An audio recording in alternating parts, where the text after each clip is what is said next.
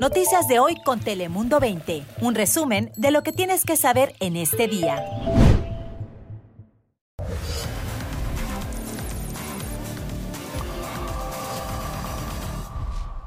Hola, ¿qué tal? ¿Cómo estás? Te saluda Fabián Bozar. Bienvenidos aquí a tu casa, a Dale Play. Ya sabes que aquí te contamos las noticias más relevantes de las últimas horas que necesitas saber en California, pero también en todo el mundo. Así que comenzamos con nuestro top 5 de noticias. Bienvenidos.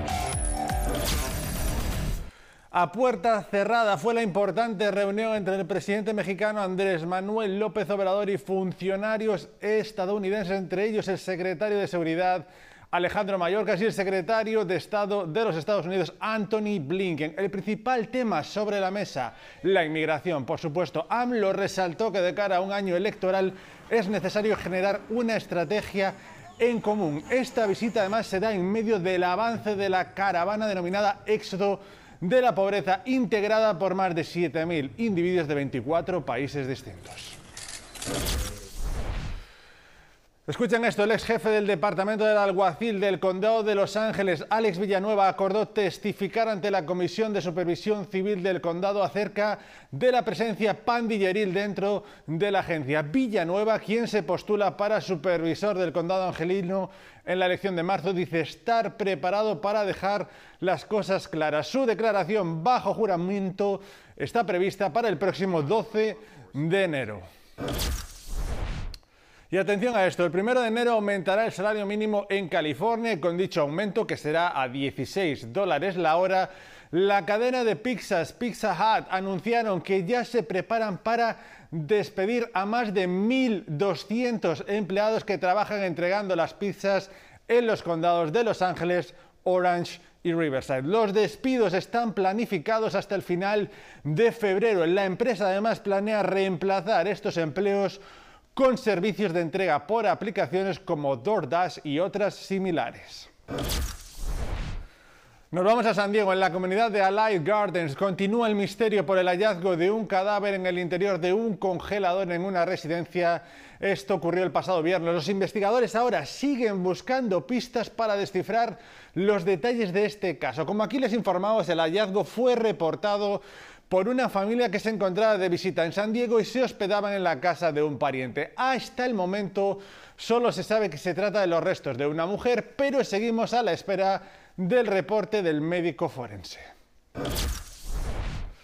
Y también hay nuevos detalles en el caso de una pareja de San Isidro desaparecida hace ya una semana. Y es que la policía encontró un vehículo con los cuerpos de un hombre y una mujer cerca del área de campo al este del condado, en lo que todo indica que fue un homicidio-suicidio. Aunque la policía no ha identificado formalmente a la pareja, su familia confirmó a Telemundo que se trataría de ellos. El matrimonio había estado separado por varios meses y se cree que este hecho fue un trágico caso de violencia doméstica. Recuerde, recuerde importante que si usted atraviesa por una crisis de salud mental, la línea 988 está disponible con recursos en español. Recuerde, no está solo. En temas de California hay una peligrosa tendencia que se está extendiendo por todo el país y que ha llegado también aquí a nuestro estado. Escuchen, ciudades como Nueva York, Chicago y también ahora en el área de la Bahía, en el norte de California, algunos choferes del transporte público están siendo víctimas de ataques a diario. Las víctimas dicen que las agresiones se han hecho cada vez más frecuentes y más violentas. Por su parte, la Administración Federal de Tránsito está tomando medidas a nivel nacional para evitar dichos ataques, cuyo índice aumentó hasta un 121% entre 2008 y 2021. Repetimos, un 121% más de ataques, elevadísimo. Estados como Nueva York están además probando compartimentos completamente cerrados precisamente para prevenir estas agresiones. Y ahora en época de compras navideñas las autoridades recuerdan la necesidad muy importante de no dejar a niños de 6 años o menos en un auto sin la supervisión de una persona mayor y sepan que esto incluso es una ley en California. Fátima Navarrete nos cuenta más sobre este asunto. Adelante. El ajetreo de las compras y fiestas navideñas puede distraer a cualquiera. Por eso el llamado a los padres de familia es estar atentos de los más pequeños de la casa. Que se baje, ten cuidado. Helicóptero, helicóptero. Julián, Como lo hace Silvia cada vez que va a la tienda y lleva consigo a su hijo. siempre lo bajo yo, siempre. Y es que la ley en California es clara. Es ilegal dejar a un niño de 6 años o menos dentro de un vehículo sin la supervisión de una persona que tenga al menos 12 años. Se conoce como la ley Caitlin y las autoridades piden ser todavía más precavidos. O sea, un niño de dos años pues, no se va a poder defender contra un adulto. Entonces, lo mejor que pueden hacer es nunca dejar a sus niños en el vehículo, ah, sea la ley o no sea la ley. Además, existen penalidades por negligencia en este tipo de situaciones. Se puede llamar al departamento de niños, que sería el CPS, y se pueden poner cargos de, pues la persona no, está respons- no es responsable como para cuidar a ese niño, entonces se le puede también hasta recoger ese, ese niño. Y contrario a lo que muchos creen, los carros robados con niños en su interior no son una situación tan extraña. En lo que va del año, en California se han documentado 159 niños que fueron dejados solos dentro de un vehículo que terminó siendo robado. Esta estadística la proporciona Kids and Car Safety tras el caso más reciente reportado en San Francisco el pasado viernes, cuando un ladrón se robó un carro con una niña dormida en su interior en el vecindario de Ingleside. Y aunque la bebé fue encontrada a salvo, son muy preocupantes porque son 100% evitables. Hay que tomar en cuenta que en ciudades como Oakland, los robos de autos han aumentado un 50% este año y en esta época esos crímenes de oportunidad tienden al alza. Siempre tener las llaves contigo, pagar la pompa, donde puedes estar en conecto, conexión con tu criatura. También, para mí el consejo también es, es que, que siempre vayas con alguien más. Además, si lleva niños pequeños en su auto, recomiendan también usar los autoservicios. Para no arrepentirse mejor al 100%, Importante, mucha precaución con los más pequeños. Cambiamos de asunto porque la ciudad de San Diego pone en marcha su programa de reciclaje de árboles navideños. Estamos aquí para pedirle a todos que vengan y, y pues eh, tomen parte en el programa, que lleven los arbolitos para que sean reciclados. Escuchan al vocero de la ciudad que añade que también estos árboles se pueden tirar sin problemas si usted cuenta con el servicio de contenedores de color verde, pero los debe de cortar en pedazos antes de tirarlos. Este programa está en efecto hasta el 23 de enero y preste atención porque hay algunas restricciones para este proceso de reciclaje. Importante, deben saber las cuales se aceptarán, eso sí, todo tipo de árboles naturales, pero es importante, sin decoraciones ni luces navideñas. Y también es importante recalcar que no se van a recibir árboles artificiales. Además, la ciudad tiene abiertas 16 ubicaciones. Para saber las direcciones pueden visitar la página wastefreesd.org.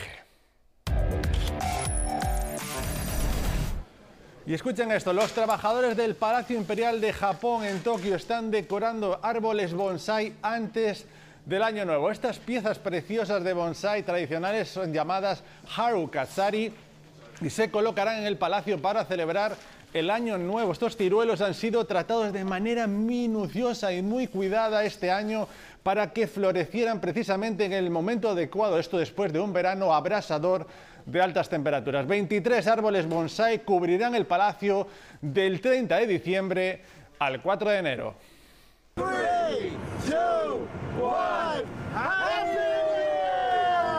Y esto también es inminente, así se escucha la prueba de la caída de la esfera para el conteo de fin de año en Times Square, en Nueva York.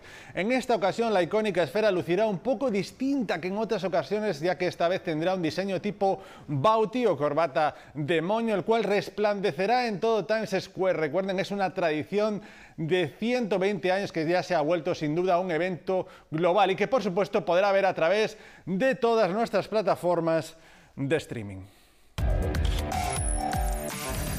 Vamos con los deportes. Noticia importante. El mexicano Marco Garcés fue nombrado como nuevo director deportivo del Celta de Vigo en Galicia, en España. Por medio de un comunicado, el equipo de la primera división del fútbol español hizo el anuncio este martes. El también exjugador de Cruz Azul, recuerden, Tecos, Chivas y Pachuca, tiene una amplia experiencia Después de trabajar en las canteras de Liverpool y Manchester United de Inglaterra, y recuerden que el directivo azteca deja California, abandona el LAFC de la MLS, donde trabajó estos dos últimos años.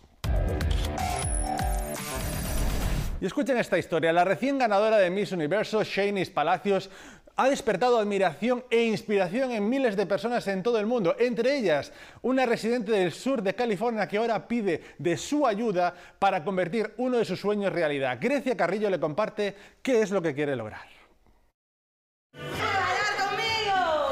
A pesar de no haber nacido en Nicaragua, Susana Sánchez lleva ese país en sus venas. Mi mamá es de Guatemala y mi papá es de Managua, Nicaragua. Y cuando crecí aquí en Los Ángeles, ellos me enseñaron a, a, querer a mi cultura, a querer la bandera. El azul y blanco de su bandera que Susana tanto añora, ahora son representados en todo el mundo a través de Shanice Palacios. La primera mujer nicaragüense en ganar el certamen de Miss Universo. El día sábado que ella ganó, yo dije, Oh my God, Nicaragua ganó la primera vez que gana Centroamérica, una latina. ¿Qué hago? Era un. Era. No, puedo hablar sin llorar, porque era un momento que nunca he sentido a ver Nicaragua, a ver la bandera, a ver toda la gente en San Francisco, en Miami, bailando en las calles por una muchacha latina. Esa felicidad y orgullo por la reina de belleza ha inspirado a Susana, quien es diseñadora, a realizar el boceto para convertir a Shanice en una muñeca Barbie. J-Lo tiene Barbie, la Gloria Estefan tiene Barbie, Celia Cruz tiene Barbie y Shanice debe de ser la primera centroamericana. Y cada país se merece una Barbie para que las niñas guatemaltecas, niñas nicaragüenses, niñas salvadoreñas, costarricenses, panameñas, de Belice, todo lo de Centroamérica, se merecen una Barbie que se parecen ellas. Es por eso que Susana ha creado una petición para que la compañía Mattel haga su sueño realidad y el de miles de jovencitas que se sienten identificadas con la Miss Universo. Es a través de la página change.org que invita a que se sumen a esta causa para lograr la atención de la compañía. Al reunir estas firmas, que la gente nos apoye, se va a hacer tal vez un, uno de los sueños de su eh, realidad, porque ella desde pequeña eh, jugaba mucho con su muñeca Barbie y el entusiasmo de ella me lo transmite. Eh, ella llora, yo lloro de felicidad. Si ellos lo hicieron y lograron su meta, yo lo voy a hacer. Ahí está, qué bonita historia, ¿verdad? Además, en las redes sociales de Susana Sánchez, ella se llama The Designing Chica, así que usted puede encontrarla en el link para apoyar esta petición y lograr tener, como no, cumplir su sueño para que sea una Barbie centroamericana. Nosotros acabamos aquí, gracias por acompañarnos. No te olvides de seguirnos en todas estas plataformas y ahora también estamos disponibles en formato podcast en todas las plataformas de audio. Nosotros nos despedimos aquí, hasta mañana, gracias.